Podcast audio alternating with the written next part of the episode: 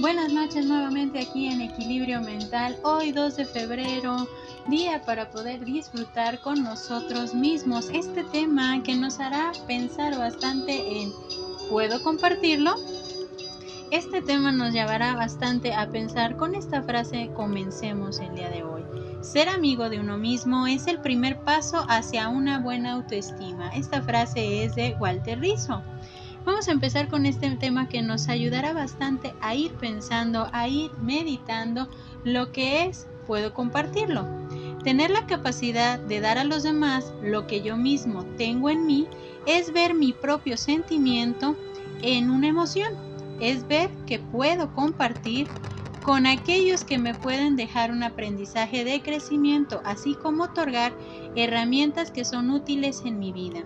Lo puedo compartir con quienes me ayuden a crecer a ser yo sin cambiar mi forma de ser, solo que sea para crecer, es decir, mejorar. Entonces, puedo compartirlo con aquellas personas que me ayuden a ese crecimiento constante, aquellos que me ayuden a impulsar mi propia superación y también aceptándome tal cual soy, como soy y como pienso. Y si es para mejorar, puedo irlo modificando Claro esto, con tiempo, calma y dedicación, pero sobre todo con tolerancia de crecimiento. Esta frase me gustó mucho para integrarla en el tema. Utilizo a mis amigos como lámparas. Su luz me ayuda a ver que existen otros campos, otras colinas. Esta frase es de Virginia Woolf. Entonces, a veces poderlo compartir con aquellas otras personas, nuestro amor, nuestro existir, la manera en cómo vamos creciendo, es parte esencial de, también de poder ver que no estoy solo, de ver que hay otras personas, sean amigos, sea relación de pareja, sea familia, sean compañeros inclusive de trabajo que nos van a estar impulsando a creer o a crecer. Y si es a creer, es creer en mí mismo, en mis capacidades y en lo que puedo ir creando, en lo que puedo ir logrando. Y si es para crecer, pues obviamente es esta parte de entender que vamos en el camino topándonos con personas que pueden ser importantes en nuestro trayecto, dándonos a entender que de nosotros depende qué tanto quiero compartir con aquellas personas lo que ha sido mi vida, lo que ha sido mi trayecto, mis experiencias, todo lo que me ha tocado ir viviendo. Tenemos la capacidad de compartir con los demás amor, aprendizaje, alegría y también podemos compartir momentos de tristeza, donde podemos necesitar el apoyo de saber que puedo coincidir en este momento para ser comprendido y muchas veces corregido en algunos aspectos de mi vida.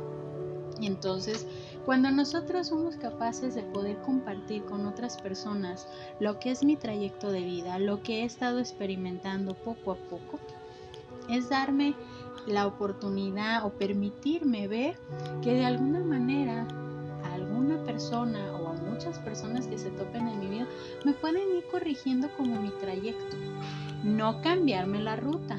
Corregir implica que a lo mejor están viendo, se vuelven observadores y pueden ver algo que a la vez nosotros no lo vemos. Sea un defecto, sea algo, una oportunidad que necesito ir mejorando, una área de oportunidad que necesito cambiar para ser mejor. Pero esto no implica que van a cambiar mi trayecto, mi ruta, mi lugar donde yo quiero llegar a determinado objetivo, sino que me están dando la oportunidad de observar aquello que puedo mejorar, aquello que puedo ir cambiando. Y para esto, el día de hoy vamos a meter un cuento de Jorge Bucay que nos, nos ayudará bastante a ir pensando en lo que es creer en nosotros mismos, pero sobre todo dar oportunidad de que alguien más también pueda creer en nosotros. El cuento comienza de esta forma. En una pequeña casucha, casi un ranchito, en las afueras de la ciudad, un pequeño taller delante con unas pocas máquinas y herramientas, dos piezas, una cocina y un rudimentario baño atrás. Sin embargo, Joaquín no se quejaba. En estos dos años el taller de la carpintería El 7 se había hecho conocer en el pueblo y él ganaba suficiente dinero como para no tener que recurrir a magros ahorros. Esa mañana, como todas, se levantó a las seis y media para ver salir el sol. No obstante, no llegó al lago. En el camino, a unos 200 metros de su casa, casi tropezó con un cuerpo herido y maltrecho de un joven. Con rapidez se arrodilló y apoyó su oído contra su pecho del joven. Débilmente, allá en el fondo, un corazón luchaba por mantener lo que quedaba de vida en ese cuerpo sucio y diente a sangre, y mugre y alcohol. El muchacho, además de su borrachera, había sido golpeado con salvajismo. Tenía heridas constantes en las manos y en la espalda, y su pierna derecha estaba fracturada. Durante los siguientes dos días, toda la vida de Joaquín se centró en la salud de su obligado huésped curó y vendó las heridas, entablilló su pierna y alimentó al joven de a pequeñas cucharadas con caldo de pollo. Cuando el joven despertó, Joaquín estaba a un lado mirándolo con ternura y ansiedad. ¿Cómo estás? Preguntó Joaquín. Bien, creo, respondió el joven mientras se miraba su, su cuerpo aseado y curado. ¿Quién me curó? Yo, ¿Por qué? Porque estabas herido. ¿Solo por eso? No, también porque necesito un ayudante. Y ambos rieron con ganas. Bien comido, bien dormido y sin beber alcohol, Manuel, así se llamaba el joven, se fortaleció enseguida. Joaquín intentaba enseñarle el oficio y Manuel intentaba rehuir del trabajo todo lo que podía. Una y otra vez Joaquín inculcaba en aquella cabeza deteriorada por la vida transcurrida las ventajas de un buen trabajo, de un buen hombre y de una buena vida. Una y otra vez Manuel parecía entender y dos horas o dos días después volvía a quedarse dormido o se olvidaba de cumplir la tarea que Joaquín le había encomendado. Pasaron meses y Manuel estaba curado. Joaquín había destinado para Manuel la habitación principal, una participación en el negocio y el primer turno de baño, a cambio de la promesa del joven de dedicación al trabajo. Una noche, mientras Joaquín dormía, Manuel decidió que seis meses de abstinencia eran bastantes y creyó que una copa en el pueblo no le haría daño. Por si Joaquín se despertaba en la noche, cerró la puerta de su habitación desde adentro y salió por la ventana dejando la vela encendida para dar la impresión de que se encontraba ahí. A la primera copa siguió la segunda y la tercera, la cuarta y muchas más. Cantaba con sus compañeros de trago cuando pasaron los bomberos por la puerta del boliche, hacía sonar la sirena.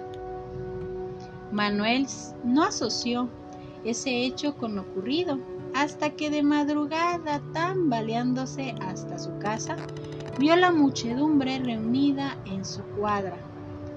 Solo una pared, las máquinas y unas pocas herramientas se salvaron del incendio. Todo lo demás quedó destruido por el fuego. De Joaquín no se encontraron cuatro o cinco huesos chamuscados que enterraron en el cementerio bajo una lápida donde decía Manuel, lo haré Joaquín, lo haré. Con mucho trabajo Manuel reconstruyó la carpintería. Él era vago, pero hábil y lo que aprendió de Joaquín alcanzó para llevar adelante el negocio. Siempre sentía que desde un lugar Joaquín lo miraba y lo alentaba. Manuel lo recordaba en cada logro, su casamiento, el nacimiento de su primer hijo, la compra de su primer auto. A 500 kilómetros de ahí, Joaquín, vivito y coleando, se preguntaba si era lícito mentir, engañar o prenderle fuego a una casa tan bonita solo para salvar a un joven? Se contestó que sí, y rió, de solo pensar en que la policía del pueblo, que confunde huesos de humanos con huesos de un cerdo, Su carpintería era un poco más modesta que la anterior, pero ya era conocida en el pueblo. Se llamaba la carpintería El Ocho. Llegando a la conclusión, a lo largo del tiempo nos volvemos más observadores, un poco más analíticos y una vez y otra vez críticos por las diferentes experiencias de vida que nos van pasando a lo largo de la vida. Pero tenemos que tener esperanza de creer que podemos encontrar personas que pueden ser generosas, solidarias, amables y capaces en compañía de nosotros y nosotros de ellos. De una agradable estancia de compartir un sinfín de sentimientos, claro, teniendo estos sentimientos o momentos que nos ayuden a crecer cada día más de forma positiva. ¿Qué tal el cuento del día de hoy? ¿Qué tanto nos ayuda a pensar? ¿Qué tanto nos ayuda a ver que podemos compartir manteniendo límites, podemos compartir sabiendo que el otro también a lo mejor nos va a poder ayudar. Identificando que va a haber un sinfín de personas que pueden llegar a nuestra vida y nos pueden otorgar herramientas, herramientas de aprendizaje, herramientas que nos van a ir colocando ante desafíos y escenarios de los cuales también vamos a aprender. Pero es tener esa conciencia de saber que podemos incluir a alguien, a un amigo, a una pareja, a una familia, a personas que son significantes en tu vida, que te ayudan a crecer. Podemos mantener esa esperanza o creencia que podemos dar y recibir lo que cada uno de nosotros está consciente que podemos dar. Por ello este tema nos lleva a tener o ver la capacidad de los escenarios, las circunstancias que podemos encontrarnos son parte de un crecimiento y que muchas veces podemos compartirlo con otros para ayudarnos a encontrarnos a nosotros mismos. Es la ley podemos compartir. Somos individuos socialmente activos dentro de una sociedad que nos va a ayudar a ver que podemos compartir lo que nosotros creamos pertinente, dándonos la oportunidad de que podemos crecer y podemos mantener esa red de apoyo que nos ayudará bastante a ir aligerando un poco el camino, ese trayecto. Es dar para poder recibir y recibir es dar. Entonces, me despido con esta frase. Me encantó la imagen para todos los que puedan y quieran visitar un poquito ahí nuestro blog. Podrán ver la imagen más gráfica. Me gusta compartir no porque tenga mucho, sino porque sé lo que es no tener nada.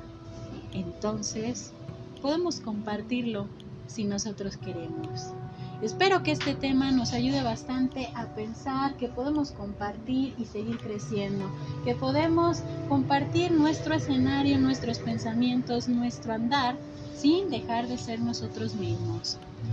Yo soy Evangelina Ábalos, esto es Equilibrio Mental y espero que el día de hoy pasemos una excelente noche meditando el cuento de Jorge Bucay, La Carpintería el 7, dándonos a entender que podemos creer y lo haré.